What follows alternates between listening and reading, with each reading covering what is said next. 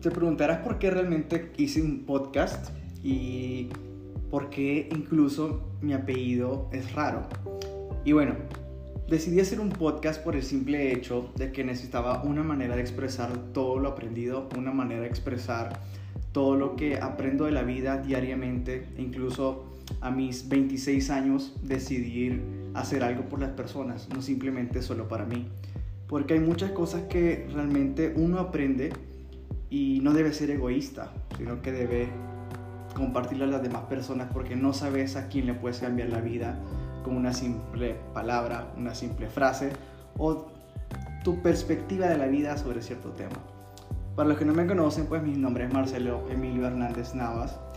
Por eso Hernández, porque combino mis dos apellidos, Hernández y Navas. No es mi apellido real, no es mi nombre real, pero es la combinación de mis dos apellidos, porque creo que eh, cada uno debe sentirse pues orgulloso o darle un lugar a su apellido o saber específicamente de dónde venís.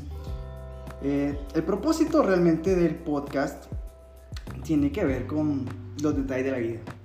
Cómo ver las relaciones, cómo ver la vida, cómo ver los problemas o de repente tips que te pueden ayudar a ser una mejor persona.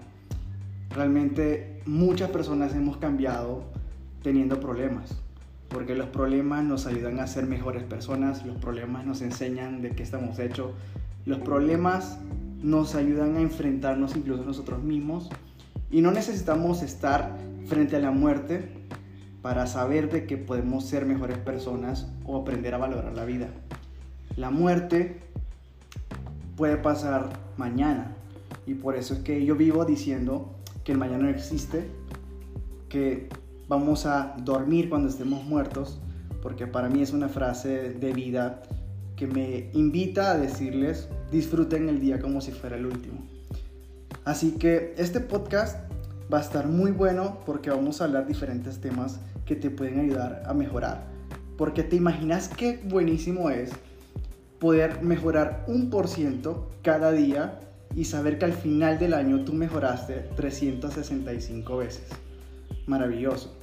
Realmente es maravilloso saber que tú vas a luchar cada día por ser mejor, cada día tener una mentalidad diferente y cada día tener una actitud ganadora, una actitud desafiante, una actitud de guerrero para una persona simple, una persona común y corriente, pero con un corazón y una actitud de un gladiador.